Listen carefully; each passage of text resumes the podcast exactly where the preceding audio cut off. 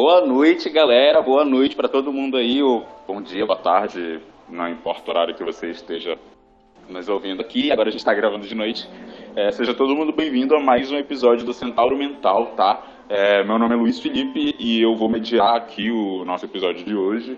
Eu sou estudante do curso de licenciatura em Física da Universidade Federal do Amazonas, tá? Do grupo do PET, do Programa de Educação Tutorial da UFAM.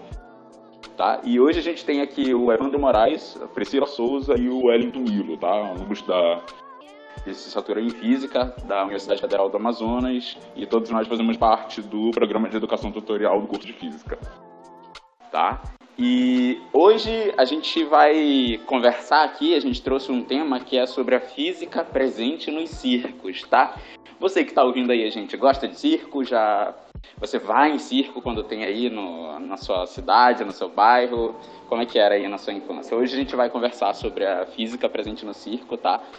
É, e aí eu gostaria de comentar aqui rapidamente para fazer uma uma né, uma leve introdução aí que o circo talvez a gente nunca tenha parado para pensar é, a gente vê várias situações de mirabolantes lá, né? Como, por exemplo, um equilibrista. Quem nunca viu, né? Nem que seja em filme, aqueles equilibristas que estão carregando, sei lá, uma vara imensa na vertical e estão andando em cima de uma linha, né? E a gente fica se perguntando: caraca, não, mano, tem alguma coisa ali.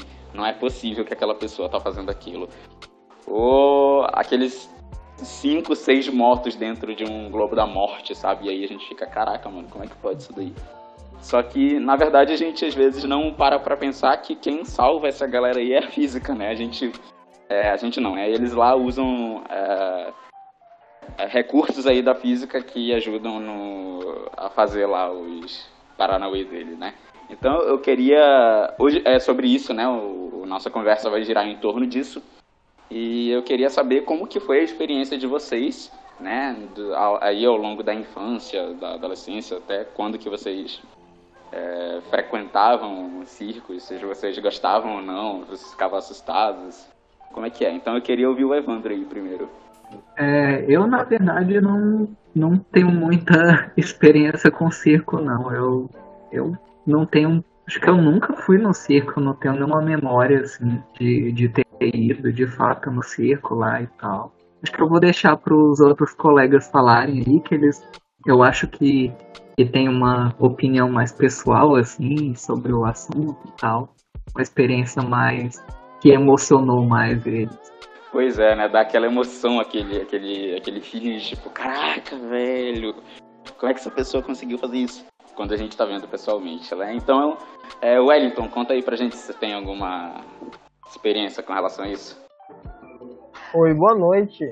Cara, circo, eu fui ao circo quando eu era criança. Eu tinha que, uns 7, 8 anos, não lembro de muita coisa, mas ah, aqueles trapezistas, dando aqueles rodopios no ar, era bem interessante. E eu fui na época que podia ter animais em circos, agora não pode no Brasil, é proibido, né? Aí, e tem aquele circo que tá lá no autódromo, no cartódromo de Manaus. Eu não cheguei a ir ainda atualmente, mas quem não foi tem que ir. Pelo para ter essa noção do que a física pode contribuir em todo aquele, aquele espetáculo inteiro. Então é isso. Beleza, é, é sempre. Eu não sabia dessa que, que os animais que ficou proibido no Brasil é, ter animal em si, que a gente fica com pena dos bichinhos de certa forma, né? É informação nova aí pra gente, realmente não sabia não. É, Priscila, fala aí pra gente tua opinião, tua, tua vivência aí. Bom, gente, minha experiência com circo sempre foi a melhor e eu acho que como o Wellington também me impressionava muito os trapezistas. Ficava muito. Eu ficava com calafrio, né? Medo desgraçado da pessoa cair dali. Mas era muito, muito intrigante. Tipo assim, me perguntava como é que a pessoa consegue fazer tal coisa. Como é que ela não cai? Como é eu ficava imaginando, eu cheguei a imaginar a pessoa caindo no chão, espatifando no chão. Mas. E, tipo assim, é, era incrível as atrações que quando eu ia no circo, quando eu era criança. Eu sempre ia com, com os meus pais, com todo mundo aqui de casa. Trapezista, é, aquele povo que ficava dentro de uma bola gigante, um monte de moto, esqueci o nome desse negócio Globo da Morte, né? E, tipo assim. Isso, Globo da Morte, menino. Eu, eu era muito, muito legal. Assustava porque, tipo assim, como é que falha, como é que não cai, como é que não morre. Mas, mas é isso, era, era muito massa. Cara, a minha experiência com circo começou. Eu era muito criança, meu pai gostava bastante de me levar, né? E ele sabia que eu gostava muito também. Então, é, sempre que rolava um circo aqui na, na cidade de Manaus, a gente. Meu pai chegava aí, bora lá, ver o que, que tem de bom. Aí eu falava, bora, né? Tudo bem. É, eu não lembro com quantos anos é, eu, eu fui no meu primeiro, é, né, no meu primeiro circo lá e tal, quando, com quantos anos eu fui pela primeira vez.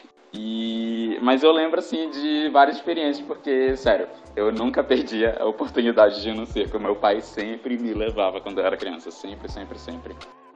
É, e a princípio, quando a gente fala de, de circo, a gente pensa nos palhaços fazendo piada, trocadilho, brincadeira, fazendo todo mundo rir, interagindo com o público, com a plateia, etc.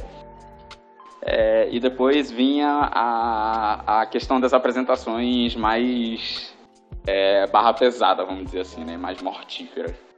Aí eu lembro que uma das primeiras coisas que eu, que eu me toquei assim, tipo, foi a, a, o Globo da Morte.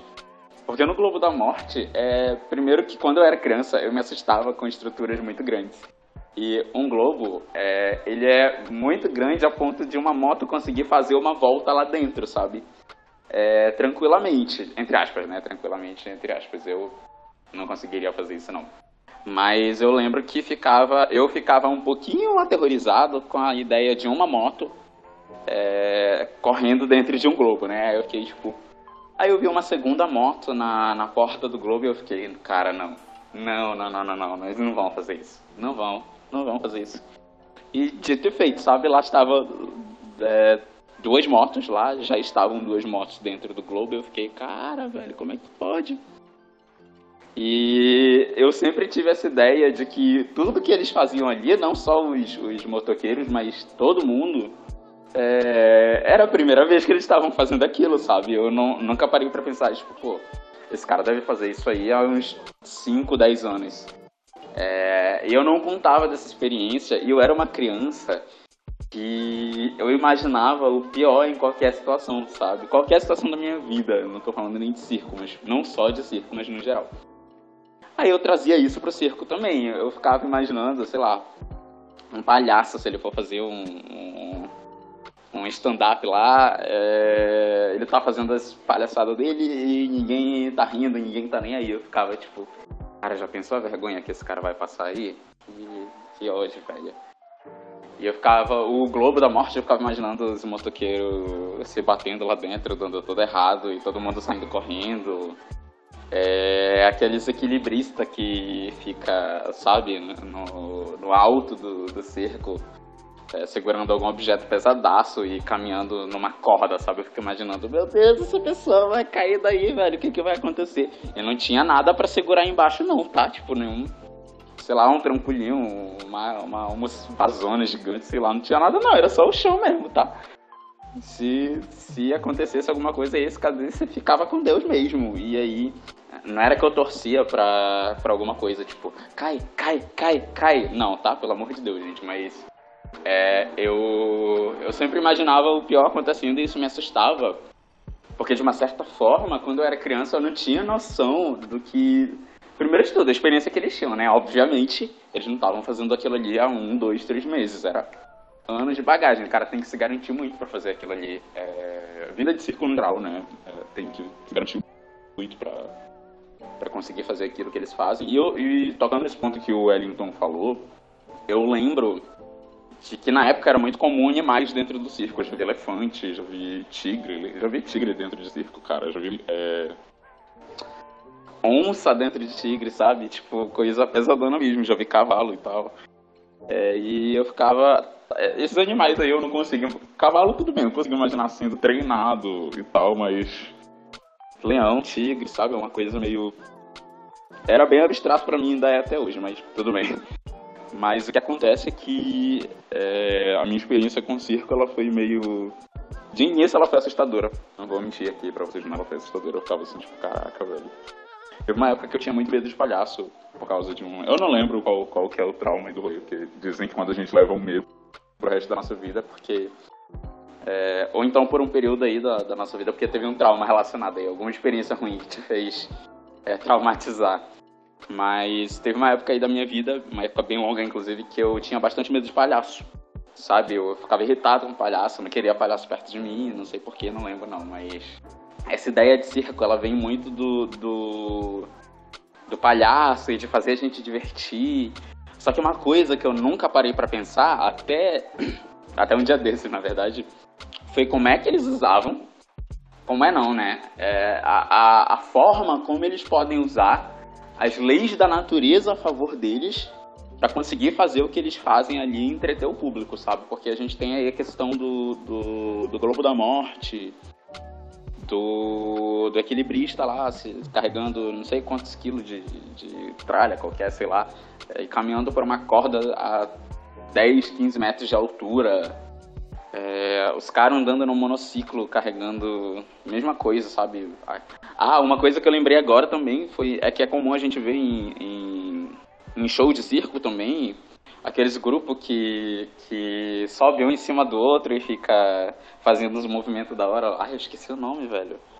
Não é balé, mas é tipo uns, uns grupos que fazem os movimentos legais que eles conseguem se equilibrar e fazer um, um, um triângulozão lá no Ramalho. Tem um capítulo do Ramalho, livro de, de mecânica do ensino médio, que a primeira página é, um, é uma foto de um grupo que tem, sei lá, umas 20 pessoas naquela foto, 30 é, e eles estão formando um triângulo. Tipo, um em cima do outro, sabe? A primeira, a primeira camada tem, sei lá, 10 pessoas. Aí tem uma segunda camada que está em pé no ombro da galera da primeira camada e tem umas 8, 7 pessoas. Aí, aí vai, tipo, um sobe em cima do outro e fica. Sobe em cima é ótimo. Um sobe ali no ombro do outro e forma aquele triângulo, sabe? E a gente fica pensando, cara, como é que. Como é que isso daí dentro? É, aí, é, por mais que a gente não tenha esse, esse, não tenha tido esse contato aí ao longo da, da, da infância, na adolescência com o circo, mas é, a gente consegue levar, de certa forma, a experiência que a gente tem da, da física em, em outras situações do cotidiano que a gente consegue é, traduzir para o meio do circo. Né? Então fica uma coisa menos difícil de imaginar quando a gente né, traz essa bagagem aí da física, da matemática e como é que eles usam isso a favor deles, né? Então, acho que o primeiro ponto que a gente pode e o mais é, recorrente, assim, até mesmo para quem pega um, um, exercício de dinâmica lá, quando você vai estudar força centrípeta, a gente tem a ideia do da força centrípeta dentro de um globo da morte, né? Aí o que que a gente pensa ali a princípio quando a gente está vendo um globo da morte? Um monte de motoqueiro, né? É, se a gente pensa só em um motoqueiro, a ideia principal ali é que ele tem que andar com uma velocidade, uma velocidade suficiente para que a força centrípeta seja grande o suficiente para equilibrar com o peso e ele não cair. Né? Essa é a principal ideia do, do, do motociclista lá. Só que eu, é claro que eu não sei se eles, é, eles estudam dinâmica para poder fazer aquilo, sei lá, se tem um, um curso de física elementar para motoqueiros dentro de Globo da Morte, sabe? Um curso profissionalizante. Não sei. É, e aí, Wellington, o que, que você acha sobre essa, essa. Como que você vê aí, como que você enxerga a física por trás do Globo da Morte?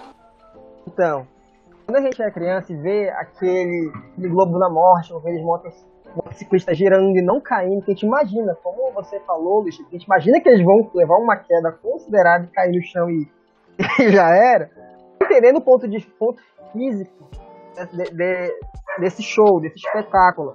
Porque a gente vê, a gente tem a noção da, da força, da velocidade centrípeta. E o que, a gente percebe? Nós temos que dar uma velocidade mínima. Ele dá uma volta segura.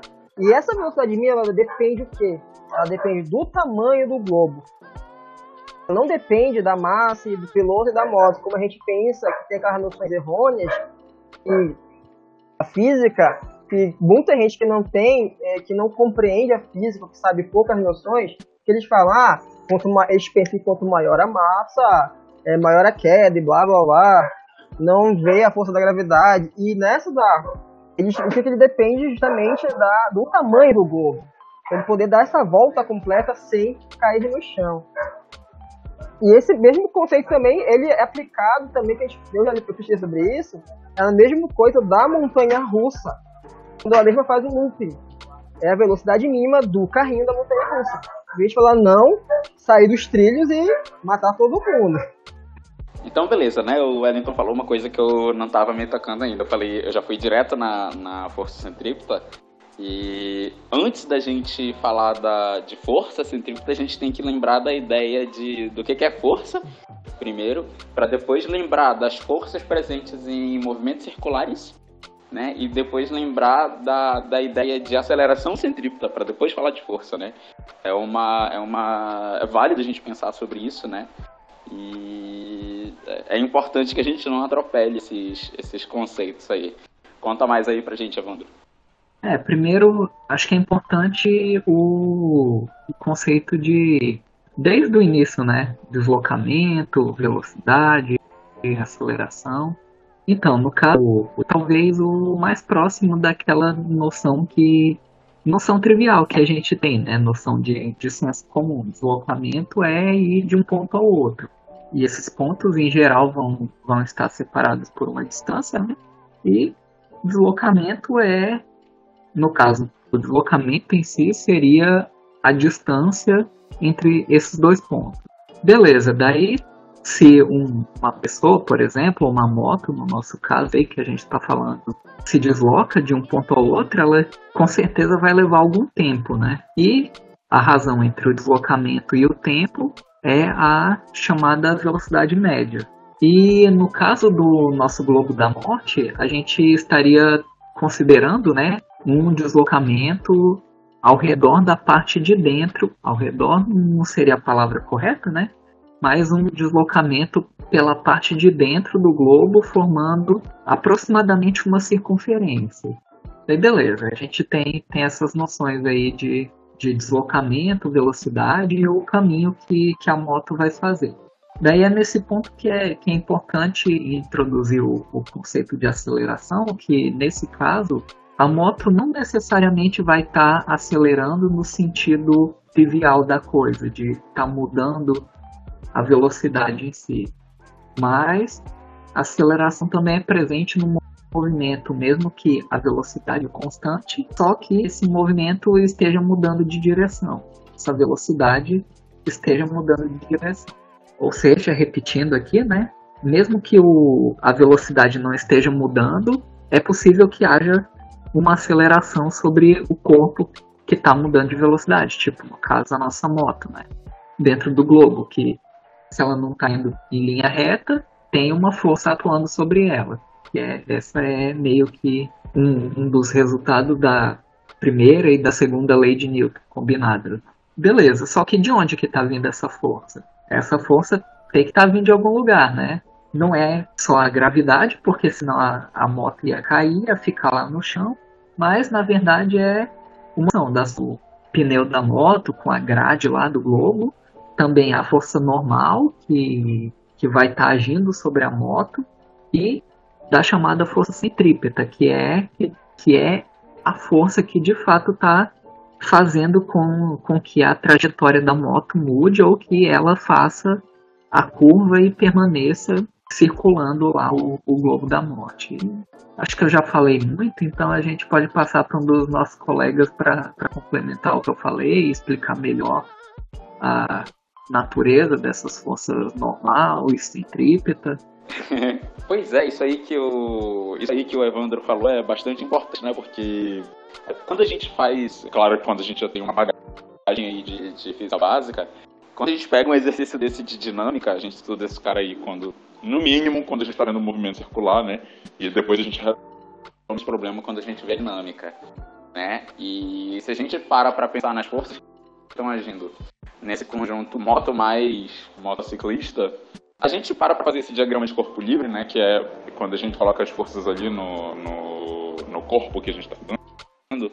O interessante é como a gente vê a física ali presente, mas talvez a gente nunca tenha parado para pensar é, que esses caras talvez não saibam disso. Na a gente tá falando aqui.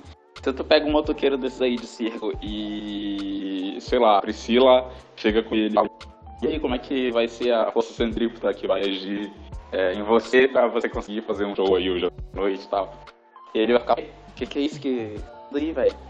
Sabe? Aí, tipo, é inter... eu acho muito interessante a gente parar pra pensar, tipo, que eles se aproveitam das leis da natureza para fazer um show bacana, mas é, ao mesmo tempo eles não conhecem as leis da natureza, sabe? Pelo menos não formalmente. E a mesma coisa acontece com alguns animais, sabe? Eu lembro de uma questão de quando a gente estava fazendo Física 1 e o nosso professor jogou lá uma espécie de um peixe e o peixe eh, existia mesmo essa espécie e tal, que ele meio calculava, ele não calculava, obviamente, né? Mas ele, no contexto do problema, ele calculava direitinho lá o quanto que ele precisava, é, como é que era o jato dele de água é, em alguma mesa que ele estava vendo ao, é, em cima de uma árvore, sei lá no, no galho de uma árvore. E aí ele jogava água nessa presa, um inseto que seja. Esse inseto caía e ele ia lá e comia, sabe?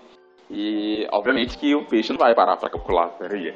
Eu tenho que jogar meu jato da água numa inclinação horizontal tal e a minha velocidade inicial do jato da água tem que ser tanto e eu tenho que me deslocar para e eu tenho que me deslocar para superfície da água para eu poder dar certo ali. E eu, é claro que a minha inclinação tem que estar um pouquinho mais levantada, porque como a gente tem a aceleração da gravidade presente, uh, vai ser como se eu estivesse fazendo uma, um lançamento. E esse, esse meu jato não vai chegar em linha reta na minha presa, ela vai se deslocar um pouquinho mais para baixo e eu não vou conseguir pegar. É claro que o peixe lá não, não faz isso, né? Mas essa relação da, da, do peixe lá, usar as leis da física, mas sem saber as leis da física, mas ao mesmo tempo ele sabe, é a mesma coisa no circo né? E é muito interessante fazer essa, essa, essa, essa analogia, né? Então, é, Priscila, conta um pra gente do... Tu já parou pra pensar nisso, nessa perspectiva de... Da gente, algumas pessoas aí, elas usam as leis da física, que são leis que descrevem a natureza, mas sem saber o que ela, que ela não aplica a lei da natureza ali no, no dia delas. Bom, realmente, eu já parei para pensar muitas vezes sobre isso, sobre é, se as pessoas que estão fazendo esse tipo de, de coisa é, realmente pensam, se elas sabem, se elas têm consciência de que elas estão usando a, a lei da natureza a favor delas, elas estão, sei lá, estão fazendo com que é, essa lei seja aplicada realmente ali é, ao vivo para todo mundo. E tava, tu tava falando sobre sobre a força centri, e tudo mais, eu lembrei também do. É, não sei se vocês chegaram a ver, né, no circo, é, os que são chamados de bola de canhão humana. Que não sei.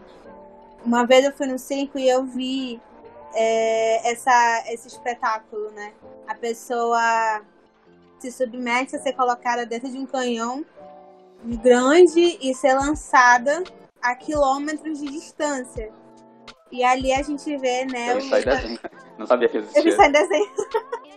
Não, a gente. É, é real, é, foi tão.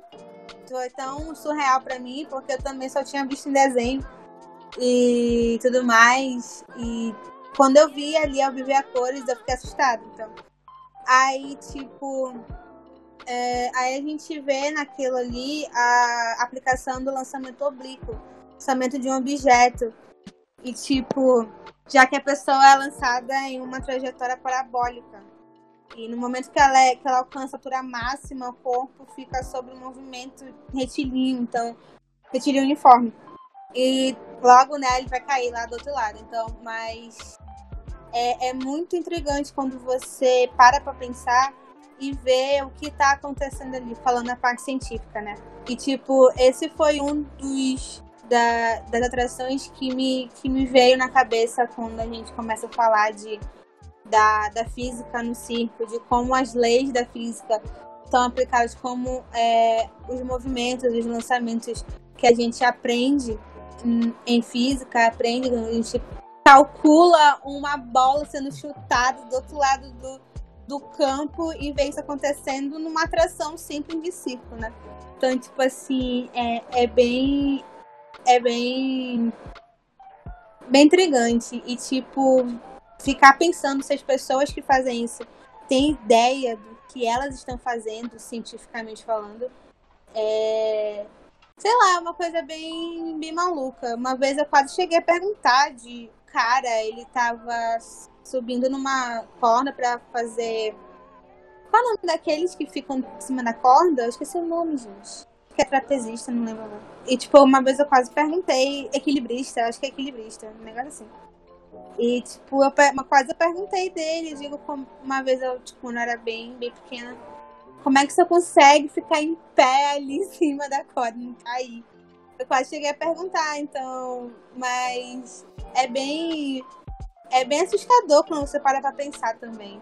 Para pra ver, cara, como é que consegue uma pessoa é, usar a favor dela leis da natureza, leis físicas, para realizar aquele tipo de movimento. Tipo, eu não teria coragem nenhuma, né? Eu ia para baixo e eu ia cair só desmaiada, morta. Zero chance. Eu aí. Pois é, é, é uma, uma. É muito louco quando a gente para pra pensar que a gente todo, todos nós, todos nós, todos nós, todos nós, a todo instante estamos usando as leis da física a nosso favor para fazer alguma coisa, não só no circo, mas é, no dia a dia.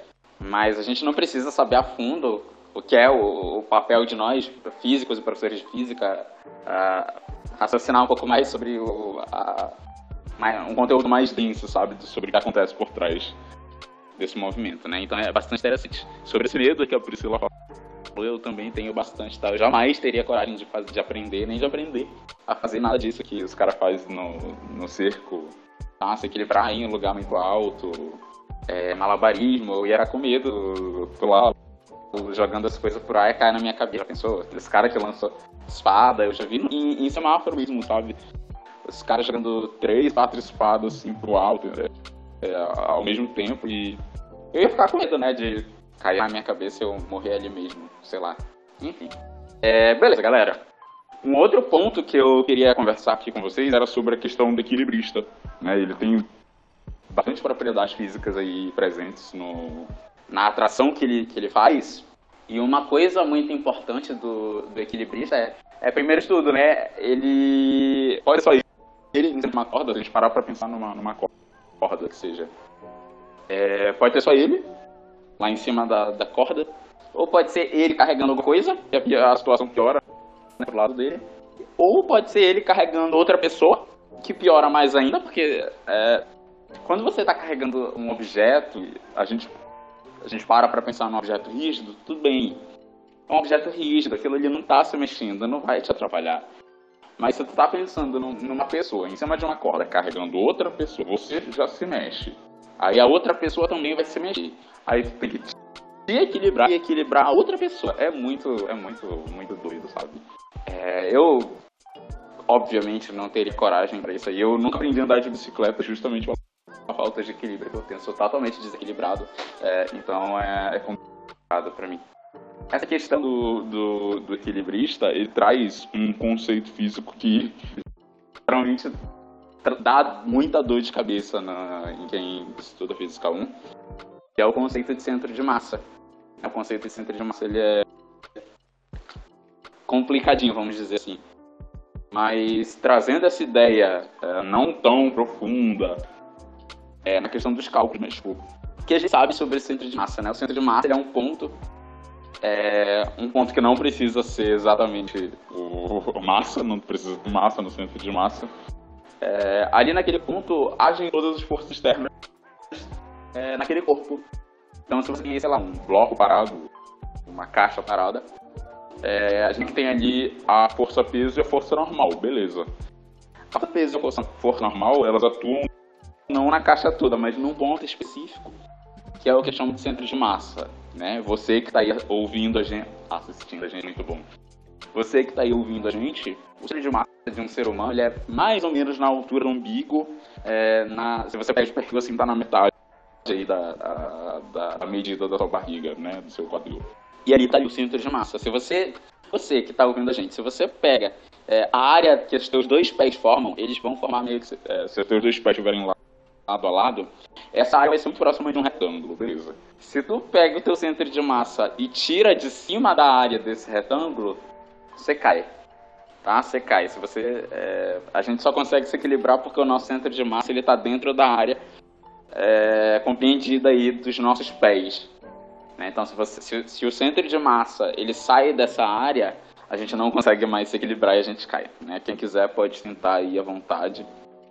É, e aí eu queria ouvir do Evandro que ele, que que Evandro, o que que tu pode entender aí da ideia do equilibrista no circo?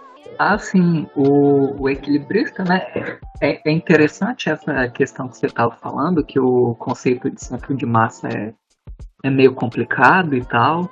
Que, tipo, bacana, né? A gente vê o equilibrista fazendo a, a, o que ele sabe fazer lá com, com aquela maestria e tal. A gente pensa, não, esse cara deve manjar desse, desses conceitos aí, né? De centro de massa, torque, porque se ele tá lá em cima da corda e tá, por exemplo, com um peso no, no braço ou no outro, ou segurando aquela vara e às vezes desloca ela mais para direita, desloca mais para esquerda. O que ele está fazendo desloca o outro, ele está mudando o toque que está sendo exercido em, em cada um dos lados dele.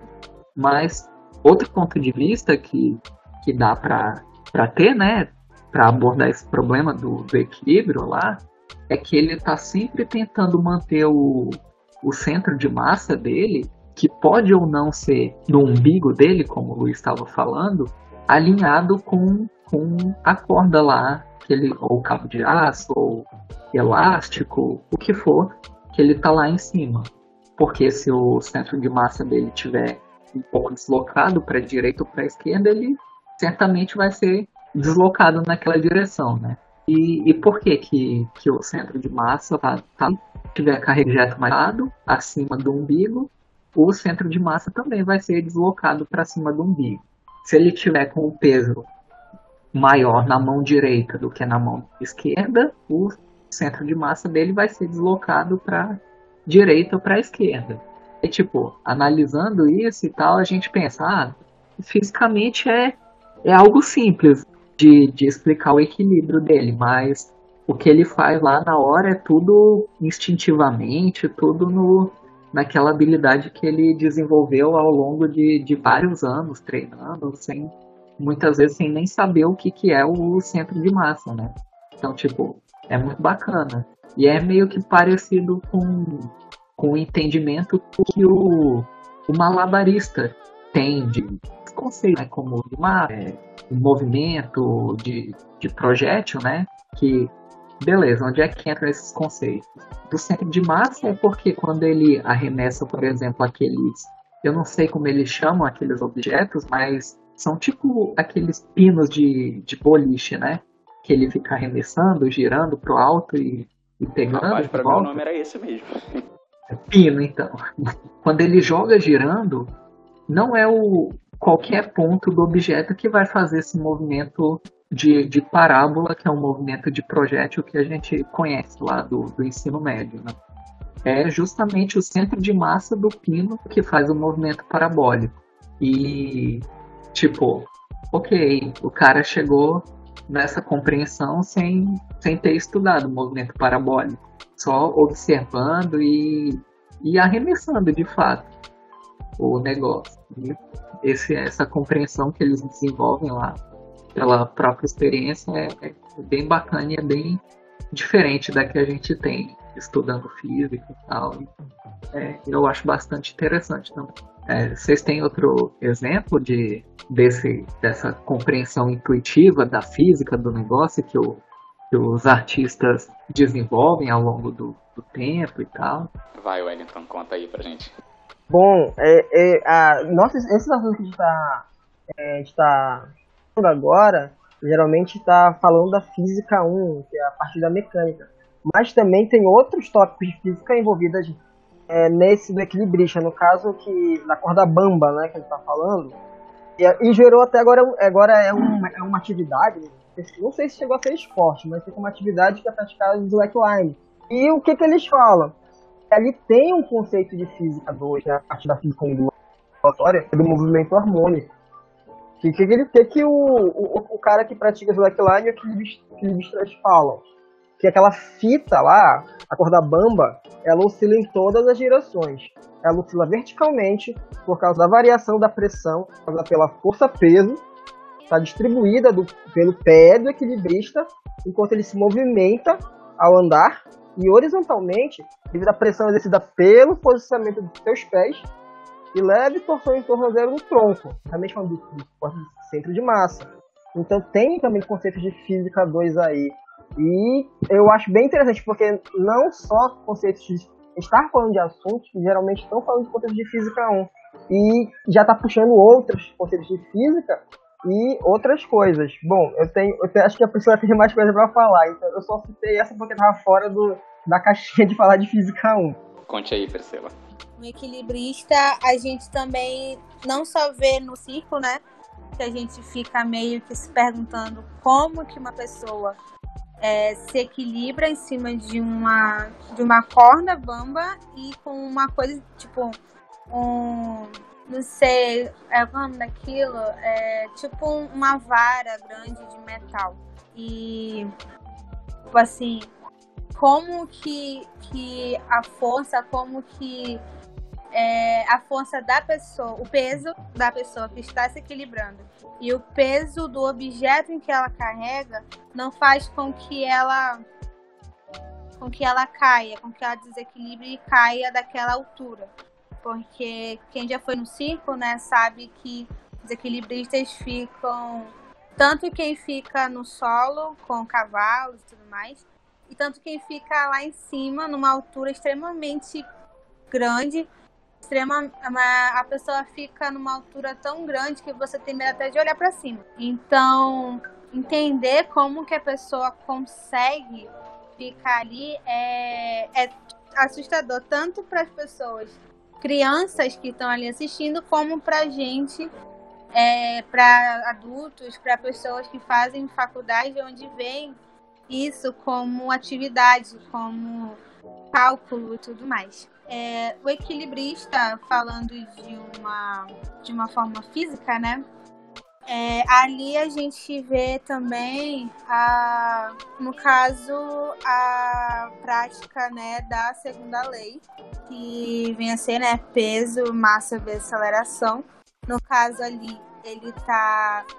Ele, no caso dos equilibristas, eles ficam numa certa altura, tem o peso da pessoa e tem. Eles ficam tipo em cima de uma.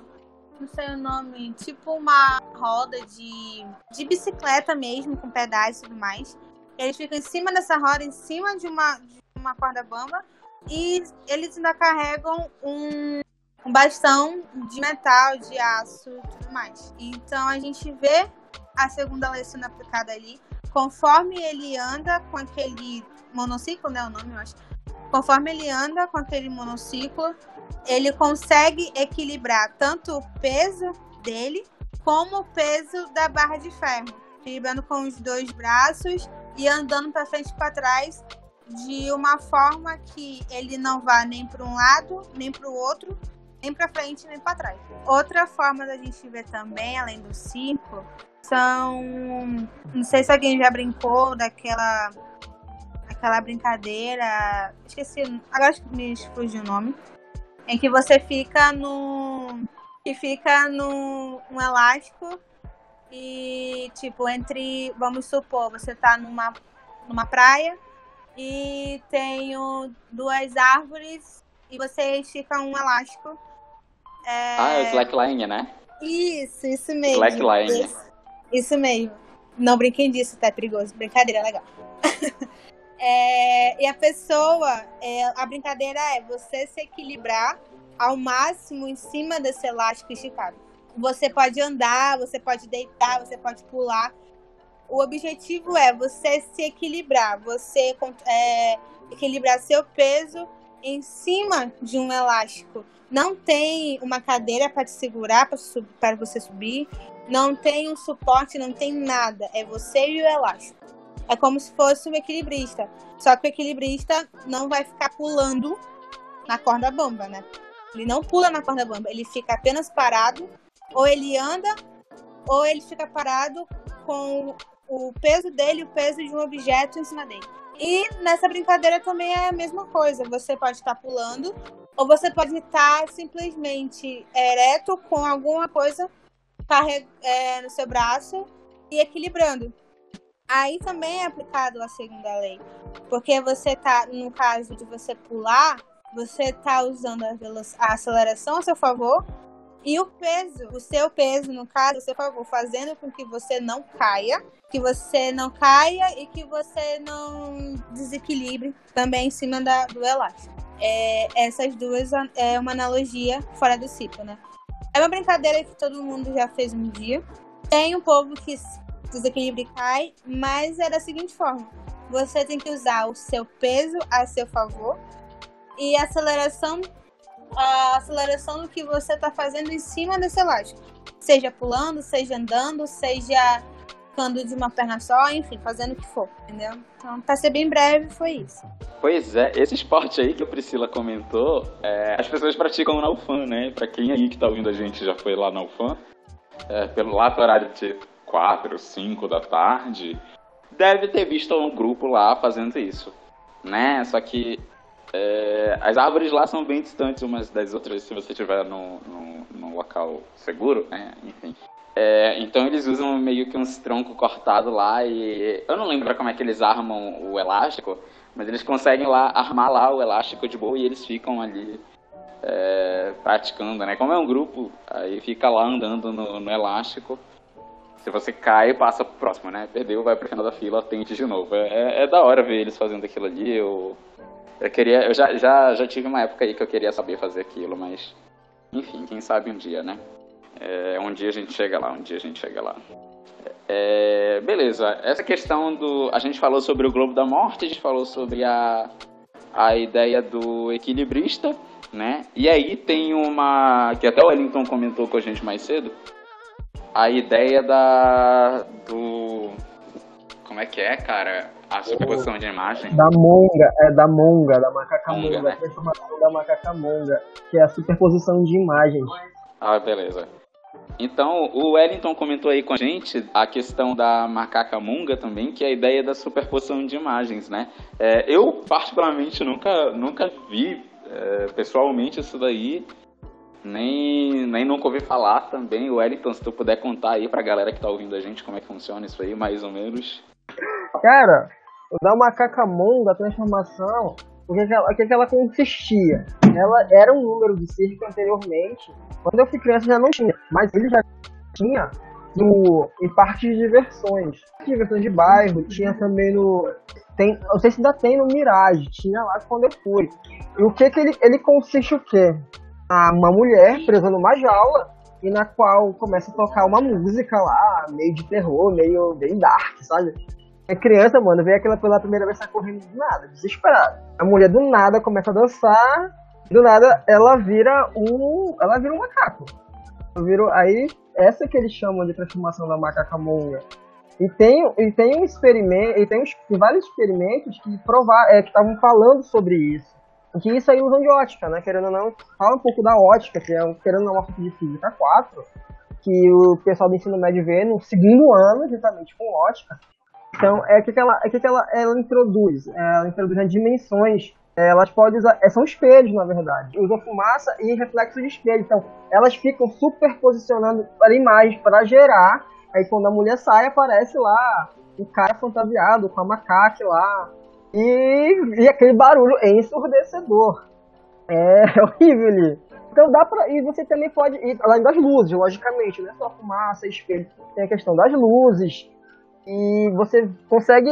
É, tem experimentos, se eu não me engano, tem. Se você pesquisar na internet, tem como você ver isso, é, como, eles como eles conseguem representar. Tem na parte do. Tem o vidro transparente do espelho, né? E são colocados em várias posições. É, como é que eu posso falar? Em posições pré-programadas. Porque o, o vidro é transparente, aí, vai, aí vem o raio. Aí vem o boneco, que tá lá, da monga, aí tem a mulher lá. Ele tá ali, ele tá co completamente colocado, aí vem lá o raio incidente, vem o raio retratado, aí vai aquela superposição de imagem uma em cima da outra e fica fazendo aquela transformação. Aí fica a imagem dela, pegando de todos os cantos onde estão, onde estão, onde estão os espelhos. E o que, que acontece? Aí vem o raio, vem a luz aqui, vai refratando aqui, vai refletindo ali, pronto. É o que acontece. Aí vai, aí vai a imagem daquela mulher, aí aos poucos vem da imagem da monga, da gorila, da macaca lá. Aí isso explica o porquê da posição. Tem experimentos explicando isso que são simples. Se vocês pesquisarem na internet, muitos experimentos de uma forma bem simples, usando uma caixa de papelão, espelhos e lâmpadas, já você fazer esse princípio da composição de imagens. Que, querendo não, um pouco de uma brincadeira de ilusão de ótica. Agora que o Wellington mencionou isso aí da ideia de, de óptica, eu. Cara, quando a gente, quando a gente sai da, da física 3, a gente termina ali de ver é, oscilações eletromagnéticas e vai para a física 4 olhando para as equações de Maxwell, né? Mas o que a gente sabe sobre a. Se a gente pega um caso mais elementar de uma onda eletromagnética, a gente tem a luz. Se a gente olha para a luz, o que, é a luz, né? No, no, no, na essência mais elementar possível. A gente tem aí uma onda que se propaga transversalmente em todas as direções, é, onde a gente tem aí em uma direção oscilação de campo elétrico, na direção perpendicular a é, oscilação de campo magnético e na direção mutuamente perpendicular a eles é a direção de propagação da onda. E aí tudo isso é, é muito louco pensar nisso, cara. É, tudo isso é, contribui para essa ideia de superposição de imagem. É claro que quando a gente vai ver a, a óptica do ensino médio, a gente não para para pensar na luz como uma oscilação eletromagnética, né? Mas imagina que louco, velho. Essa, essas duas oscilações acontecendo entre si e formando esse, esse show aí do, de, da ideia de superposição de imagem, sabe? Eu, é um pouquinho difícil para mim, é um pouquinho difícil para eu parar para pensar e analisar como é que uma coisa consegue contribuir com outra, sabe? É, essa, essa parte grossa que a gente vê na física ajudar a enxergar uma enxergar entre aspas, né? Uma coisa que na verdade é outra, sabe? É, e aí fica é, é uma ponte muito abstrata, é uma ponte muito abstrata, muita coisa para se pensar aí nessa nesse rolê, sabe? É bastante interessante. É, se a gente para para pensar em outros outros dois é, duas atrações interessantes aí que, que o, o Evandro citou, a gente tem o o cara que fica em cima lá da, da perna de pau dele de, sei lá, um metro e meio, dois metros. E o, o monociclo. A, a, a ideia do, do cara em cima da perna de pau, eu nunca parei para pensar como é que ele consegue subir ali. Ou se, é porque, tipo, se ele, entre aspas, calça a, as duas pernas mancas lá dele, é, ele não tem como ficar em pé, sabe? Porque não dá, sabe? Então, é, eu nunca parei. Agora que o Evandro citou isso aí, eu achei interessante, porque eu nunca, sei lá, sabe como é que ele sobe ali. Eu acho que ele sobe primeiro numa, numa escada, depois ele, ele calça a perna de pau? É alguma escada, né? E aí? Cara, e é muito. É muito. É complicado ali. É igual a ideia do equilibrista que o, que o Evandro citou, que ele precisa conseguir equilibrar o centro de massa dele dentro da área da corda, mas a corda é uma área muito é, o comprimento é muito o comprimento é grande, claro, mas a largura é muito pequenininha. Conseguir equilibrar o centro de massa ali dentro é complicado porque senão o cara cai. Beleza. Se a gente olhar para a perna de pau, é basicamente a mesma coisa, só que no, na outra direção, né? Porque eu é, eu tô pensando numa perna manca. O, o, a área que uma perna manca é, ocupa no chão em relação ao solo é muito pequena. Então, se eu tenho ali um par, é, é, é quase uma corda. Só que na, na, se a gente pensar no segmento de corda que une uma, uma perna dele em outra, ele tem que equilibrar o centro de massa dele ali dentro e andar ao mesmo tempo. É claro que ele não vai ficar, ele vai subir em cima do, do ele vai subir ali na perna de pau e ficar lá parado e achando que todo mundo vai aplaudir ele. Tem que fazer alguma gracinha ali, sabe? É um malabarismo que seja, andar, pular. Pular, não sei se ele pula, nunca vi, não. Mas, sabe, essa ideia dele, dele conseguir fazer isso e quase que a mesma, a mesma essência do equilibrista, só que em pernas de pau e ele não precisa se preocupar com o chão ou o suporte dele se movendo, porque a gente está pensando no corpo rígido, né? Então, porque ali na, na, no equilibrista andando numa corda, a gente tem. Se, se, essa corda for elástica, a gente tem presença de força elástica ali. Na, no cara que está em cima de uma perna de pau é um pouquinho mais. É, é, um pouquinho diferente essa história. Né? Se alguém quiser falar alguma coisa sobre esses dois, o, o, o cara na perna de pau e o monociclo. É, eu acho que, que como você disse, os dois são, são bem parecidos, né? E acho que inclui também o, o monociclo também, né? O equilibrista, o monociclo e o cara da perna de pau. Acho que os três, o princípio é meio semelhante. Ele tem que ficar se deslocando de um lado para o outro, no final das contas, controlando as forças que estão atuando sobre ele, né? de, de certa forma, para se manter equilibrado. Sim, teve uma época da minha vida que eu queria muito aprender porque eu achava engraçado. Vocês já tiveram vontade de aprender a andar em cima de pernas de pau, gente? Já me arrependo até hoje. Eu caí. Mano, eu nunca tive essas curiosidades não. Desde que eu vi uma queda na ladeira de casa de 50, eu nunca mais. é, quando a gente apanha fica um pouco difícil de voltar a levar porrada, né? É tipo luta, se você... Mano, eu já, des... já desci a ladeira de casa com carrinho de rolimã, mano. Eu sou velho. Quem nunca, né? Eu já peguei essa época aí também, já levei queda também, é complicado, né? É muito complicado, bicho. Eu já tive vontade de aprender a andar em cima de pernas de pau, mas é, não sei nem andar de bicicleta, nem imagina, né? Coisa pior que isso. E uma coisa que eu sempre me passei muito foi aqueles caras que a gente também vê no circo, em, em alguns semáforos, pelo menos aqui em Manaus. É aqueles caras que pega aquelas tochas, ele, ele acende a, a porcaria da tocha, umas três ou quatro e sai jogando pra cima, fazendo malabarismo, sabe? É, e aí eu fico, cara, como assim? Deve ser da hora fazer isso, deve ser da hora, deve ser da hora fazer isso. Não se queimando tá de boa. É, tem um pessoal que arremessa faca também, né?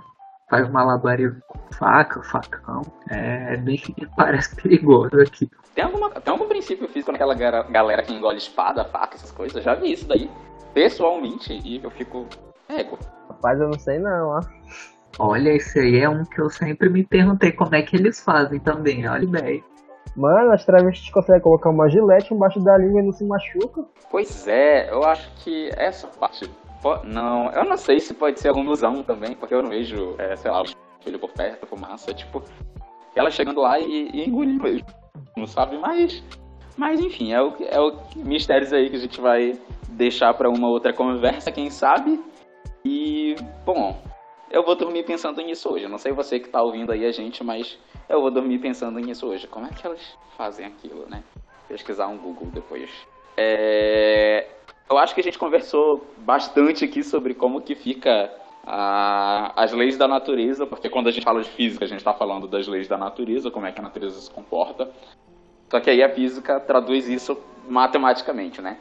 O... Acho que a... o foco dessa conversa que a gente teve aqui foi em saber como é que isso é levado para um cenário é, muitas vezes onde a gente o, o contexto ali não é dos melhores mas que de certa forma faz as pessoas rirem, né? A gente se diverte, a gente vai para um circo ah, pensando em esquecer os problemas etc. E é, quando um circo é de um nível mais alto, como por exemplo aqueles espetáculos da Broadway tudo mais, é bastante interessante a gente parar para pensar na, no contexto físico desses cenários, né? Inclusive, é, você que está ouvindo a gente aí agora, depois que essa pandemia acabar, logicamente, né, galera?